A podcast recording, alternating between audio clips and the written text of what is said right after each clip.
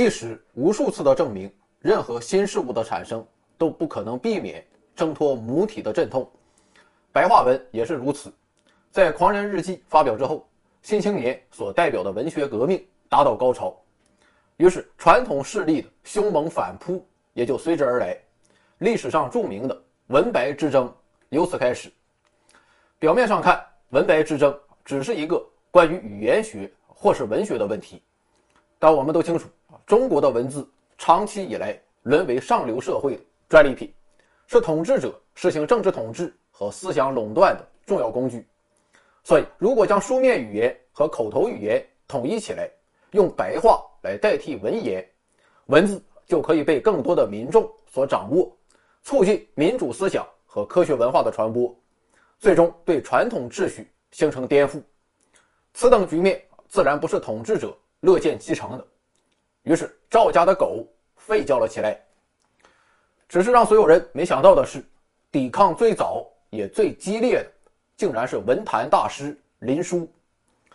其实，在二十多年前，林殊曾是先进的维新派分子，他反对缠足，反对迷信，反对大家庭制，提倡兴办女学。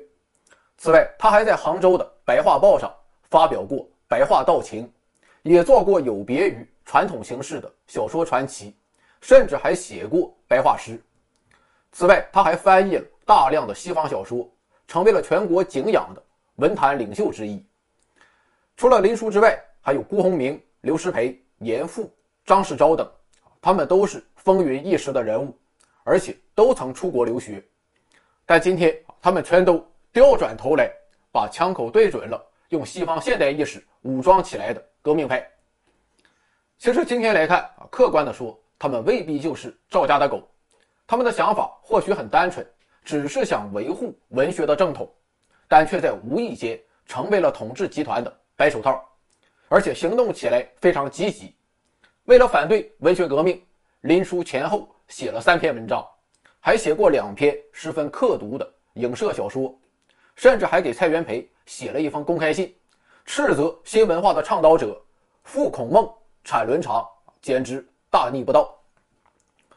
对此，蔡元培进行了不卑不亢、有节制的辩驳，以一贯的自由化主张，把林殊猛烈的刀剑化于无形。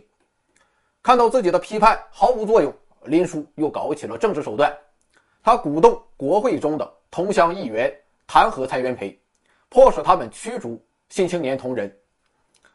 但是，面对林殊之流的顽固抵抗，新文化阵营没有丝毫退缩，他们组织起了一场阵容更为雄厚、火力更为猛烈的反击。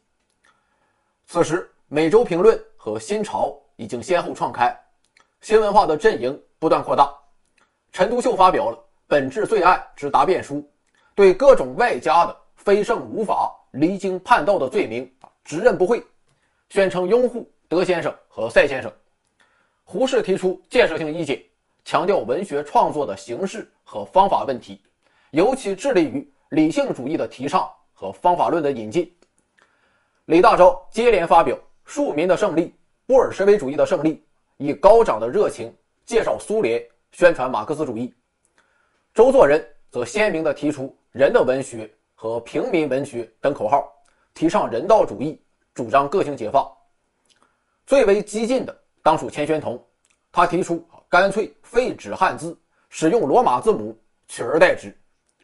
虽然这一激进的想法，即使是在新文化阵营内部也广受批判，但与此同时，钱玄同的主张也极大吸引了旧势力的火力，掩护了新文化的进击。总之，新文化的主将们虽然主义各异，但他们的大目标是一致的，这就是反专制、反传统、反复古。可以说，在新文化阵营的猛烈攻击下，旧势力是节节败退。他们总结经验教训，最后得出结论：自己的弱势就在于没有一本像《新青年》一样的杂志作为进攻的阵地。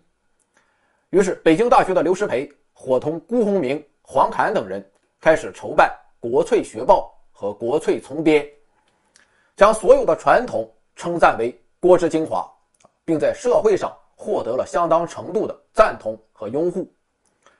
由此，新文化一派认识到问题的严重性并不止于文字本身，在复古派的背后，传统思想仍然根深蒂固。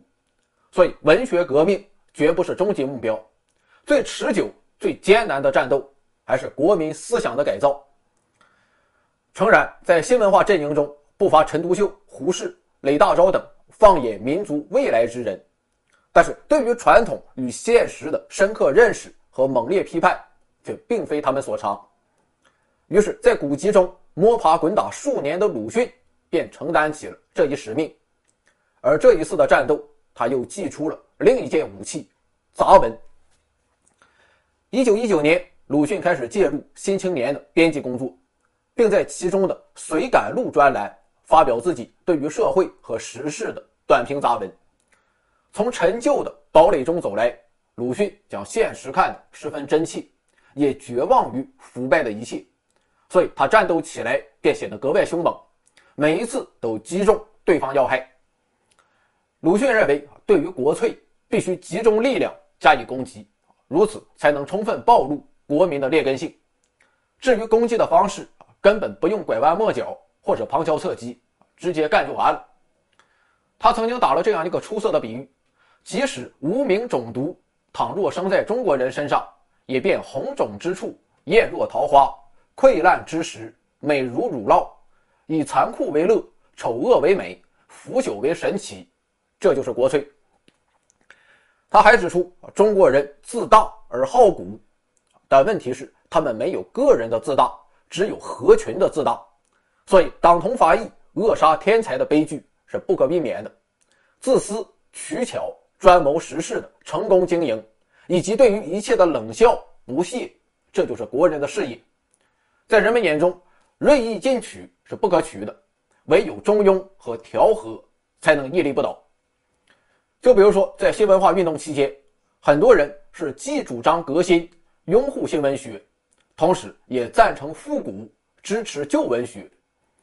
鲁迅认为，要想进步，必须连根拔去这种二重思想，因为世界虽然不小，但彷徨的人种是终究寻不出位置的。当然，除了批判传统之外，鲁迅也把自己的目光投向未来。不过，对于子孙的时代是一个怎样的时代，鲁迅并不清楚。他只是凭着一颗善良的心灵，臆想孩子们将来应当成为完全的人，有着血的蒸汽。关于这一点，他曾写过两篇著名的杂文《我之节烈观》和《我们现在怎样做父亲》。鲁迅把自己的目光放在了妇女和儿童身上。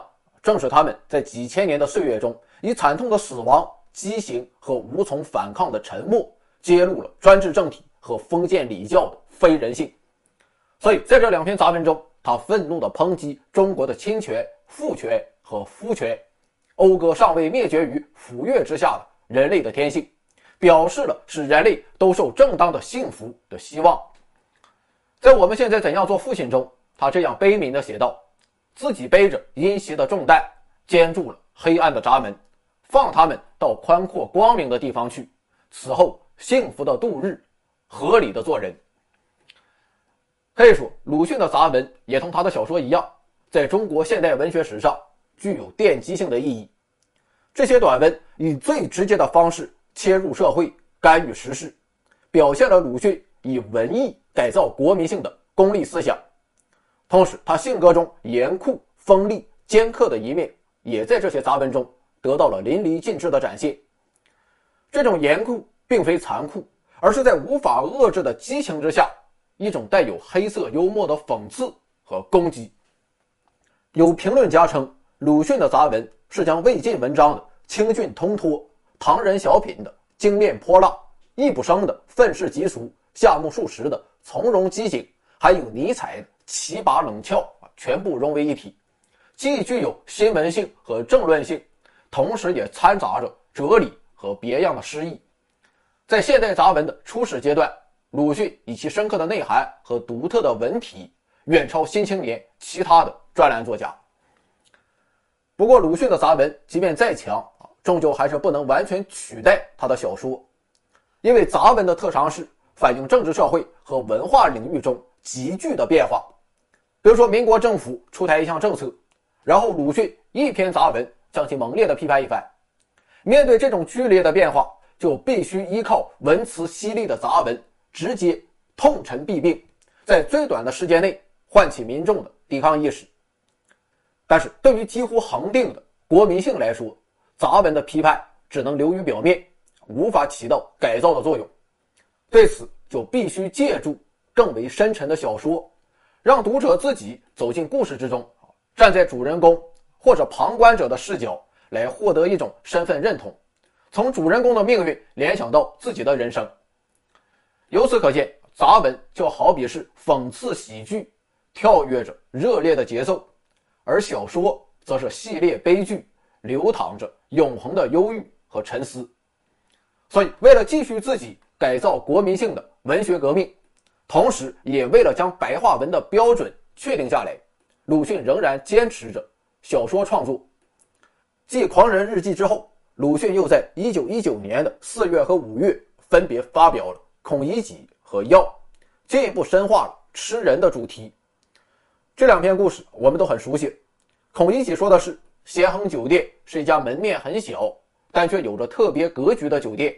在这里，孔乙己是唯一站着喝酒，而且穿长衫的人。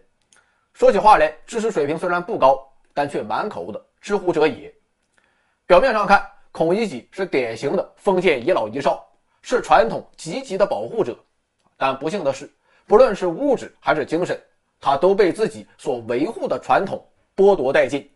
仅剩的自尊就是“回”字，有四种写法，还有“君子固穷”啊，“窃书不算偷”这样的自欺与自卑。